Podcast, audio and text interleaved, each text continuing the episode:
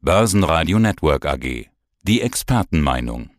Die Märkte fallen und steigen. Warum? Wir fragen Thomas Timmermann, Fondsinitiator Thomas Timmermann. Mein Name ist Thomas Timmermann. Ich bin CEO und Gründer der neuen Fondsboutique Tim Invest in Frankfurt. Im letzten Podcast vor 14 Tagen haben wir uns darüber unterhalten, rein technisch gesehen, DAX 17.000 Punkte sind möglich. Wo steht denn der DAX jetzt zum Zeitpunkt des Interviews? Und äh, was ist eigentlich in dieser Woche mit dem DAX alles passiert? Also der DAX steht gerade bei 14.740 und hat eigentlich das Niveau, was er vor einer Woche genau erreicht hat, sehr schön verteidigt diese Woche. Ich gehe da gleich nochmal in die Details, aber interessant ist, er ist in einem schönen Trendkanal hin drin, der ziemlich zielgerichtet in der Spitze auf 17.000 zum Jahresende hin steuert. Wenn man sich anguckt, was er bisher geschafft hat, dann ist es sehr faszinierend. Denn er hat innerhalb von einem Monat 6,16 Prozent gemacht.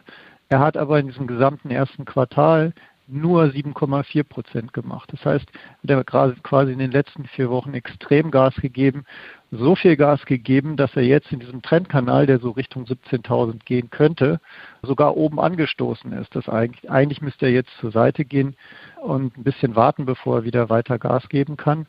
Und wenn man sich die Woche anschaut, äh, dann war das extremst interessant, weil äh, nachdem wir ja die Höchststände letzte Woche gemacht haben, sind wir in den ersten Tagen immer relativ tief reingekommen. Also äh, ruhig ein Minus ein Prozent oder so, aber sofort hat der hat der DAX das wieder aufgeholt und ist dann quasi eingeschlafen auf dem Niveau.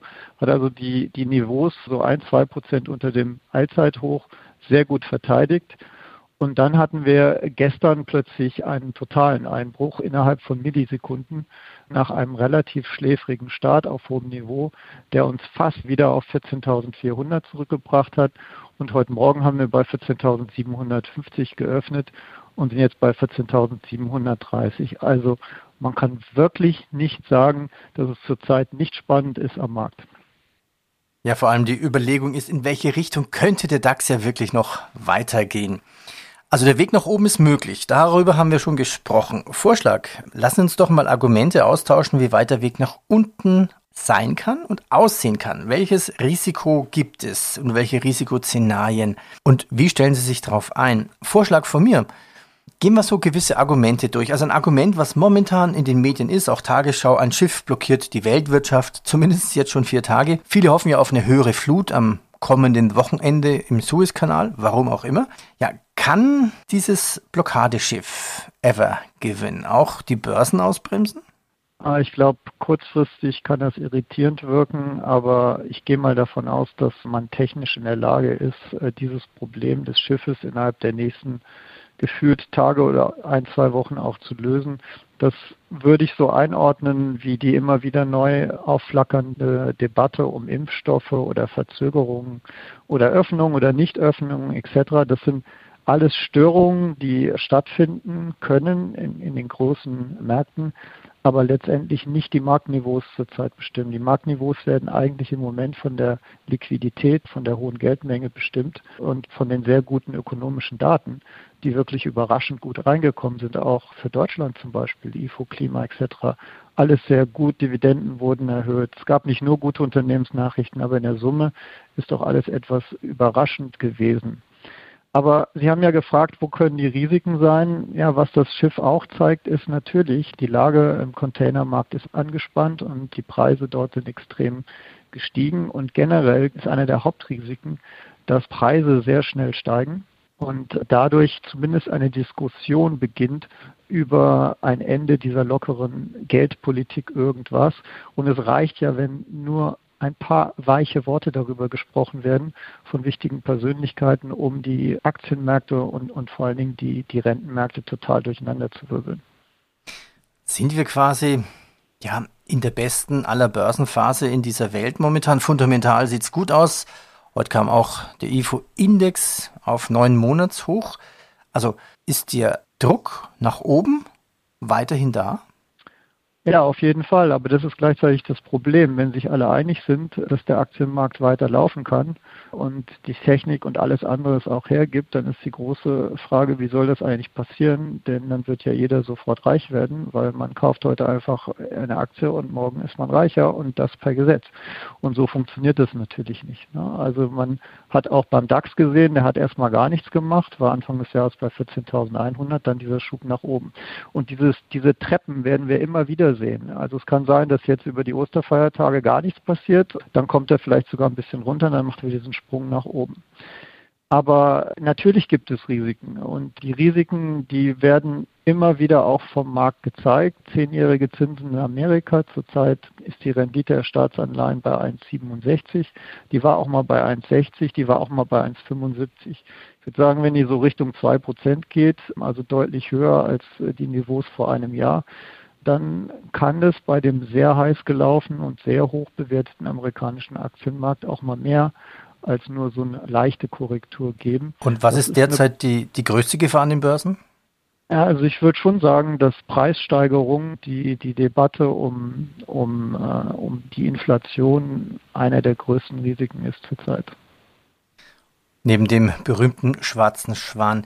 Als wir telefonierten, sagten Sie, an den Börsen herrscht so eine Art akute Lawinengefahr. Warum? Ja, man hat es eigentlich gestern gesehen. Es war eher so ein Schneebrett. Also wir sind ja bildlich gesehen auf so einem Anstieg auf einem Berg nach oben und es ist alles wunderschön, das Wetter ist schön etc. Und dann kommt so ein Schneebrett wie gestern, wo wir dann drei Prozent tiefer plötzlich sind innerhalb von einer Stunde oder zwei Stunden. Und das kann auch mal größere Dimensionen ausmachen, je nachdem, wie weit wir kommen. Denn man darf auch nicht vergessen, wo wir bereits schon sind. Also die 200-Tage-Linie im DAX ist bei 13.200. Die 100-Tage-Linie ist so bei 13.800. Das heißt, eine Korrektur, nehmen wir mal an, wir gehen auf 15.000 in den nächsten Wochen und dann korrigieren wir auf 14.200, was absolut äh, technisch drin wäre. Das ist halt so eine, so eine Lawine, die immer wieder losgehen kann. Das heißt nicht, dass der Markt sich danach nicht wiederholt und der Trend nicht wieder aufgenommen würde. Aber zum Beispiel jetzt, wenn wir heute bei 14.100 stehen würden, dann wäre technisch gesehen überhaupt nichts kaputt im DAX, da könnte er sich wunderbar von erholen. Und das sind eigentlich auch tolle Trading-Chancen, wenn man noch sieht, dass die impliziten Volatilitäten, also die Preise für Optionen extrem gesunken sind in letzter Zeit, teilweise bei 13, 14 Prozent nur noch sind, sind es eigentlich schöne Chancen für Daytrader, für die längerfristige Sicht. Was kann da eigentlich wirklich gefährlich werden? Das ist, wenn absehbar wird, dass ein Ende dieser ultralockeren Geldpolitik bevorsteht. Und was ist, wenn es doch Probleme gibt mit der Pandemie? Jetzt sind wir in der dritten Welle, vielleicht kommt sogar eine vierte, vielleicht ist ja wieder irgendwas mit AstraZeneca. Wird das total übersehen und kann der DAX vielleicht dann da sogar auf 10.000 XXX fallen? Also die absolute Crash-Gefahr gibt es immer latent und die ist auch jetzt jede Sekunde da. Und angewendet auf die Pandemie ist es auch klar, sollte eine Mutation X auftreten, gegen die die zurzeit entwickelten Impfstoffe nichts ausrichten können, dann sind wir sofort im Crash, weil natürlich dann sofort überall ein brutaler Lockdown kommt und wir sind quasi zurückversetzt in die Lage von vor einem Jahr, an die wir uns alle noch erinnern können. Das ist eine hypothetische Gefahr, die man einfach nicht ausschließen kann, sollte man auf dem Radar haben. Wirtschaftlich gesehen, ja, die Leute wollen raus und sind auch bereit, Geld auszugeben. Man hat es ja bei der Öffnung von Mallorca gesehen. Gibt es so eine Art Mallorca-Druck von der Flasche, wie so ein Korken, der dann platzen muss, so eine Art Mallorca-Öffnungseffekt? Auf jeden Fall gibt es einen Mallorca-Effekt und den konnten wir ja wunderbar sehen. Also was ist da passiert? Plötzlich war Mallorca kein Risikogebiet mehr. Man konnte also quasi problemlos dort hinfliegen und auch wieder zurückkommen. Und sofort sind die Preise für die Flüge gerade um Ostern herum explodiert. Innerhalb von kürzester Zeit haben auch die Fluggesellschaften mehr Flugzeuge zur Verfügung gestellt etc. Was zeigt dieses Beispiel? Es gibt einen extremen Konsumhunger in der Bevölkerung nach einem Jahr, das zu tun, was bisher nicht möglich war. Und wenn dieser Druck mal losgelassen wird, dann kann es auch sehr schnell zu sehr starken Preissteigerungen kommen, weil natürlich die Anbieter der Produkte und Dienstleistungen, die dann in Anspruch genommen werden, sich auch sagen, wir hatten eine schwierige Zeit in der ganzen Pandemie, dann nehmen wir halt mal ein bisschen mehr für unsere Produkte und für unsere Dienstleistungen. Und das ist genau dieser kurzfristige Inflationseffekt, der eintreten kann. Das Experiment, die westliche Bevölkerung so lange quasi in gewissen Konsumusancen zu behindern, das hat es ja noch nie in der Form gegeben. Es gibt ja auch die andere Möglichkeit, dass die Pandemie plötzlich viel schneller verschwindet noch, als wir es äh, alle denken. Und sollten diese Kräfte dann losgelassen werden, dann kann das natürlich einen extremen Impact haben auf die Wirtschaft und auch auf die Preise. Fassen wir zusammen. Wie positionieren Sie sich jetzt nun mit Ihrem Fonds Team Invest? Sie setzen ja auch stark auf Europa. Ja, also ich habe ja das große Glück, dass ich eigentlich mit Derivateeinsatz alle Richtungen spielen kann, wenn ich es will. Wegen der immer noch sehr positiven Gesamtlage habe ich im Moment eine Exponierung von um die 80 Prozent äh, bin ich also nach oben dabei und die 20 Prozent, wo ich nicht dabei bin, die müssen Sie sich bildlich so reinvestiert sehen, dass ich äh, seitwärts Prämien einnehme um damit letztendlich eine Absicherungsstrategie auch zu finanzieren, die im Moment nicht auf Vollabsicherung äh, hinzielt, aber schon das Ziel hat, wenn wir mal so ein, so ein Schneebrett wieder bekommen, dass man dann auch ein paar Absicherungsgewinne auf dem Weg nach oben mitnehmen kann.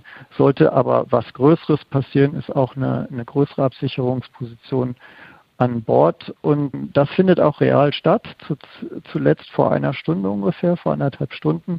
Da wurden gerade die DAX-Optionen vom Niveau 14.400 hochgerollt auf die Ebene 14.700 und das sind einfach schöne Instrumente, die man in der Hinterhand hat, falls es dann doch mal kurz äh, runtergehen sollte. Herr Timmermann, danke Ihnen und alles Gute und dann bis nach Ostern. Ich danke Ihnen, Herr Heinrich. Das war Fondsinitiator Thomas Timmermann. Mehr dazu unter www.timblock.com mit 2M. Börsenradio Network AG. Die Expertenmeinung.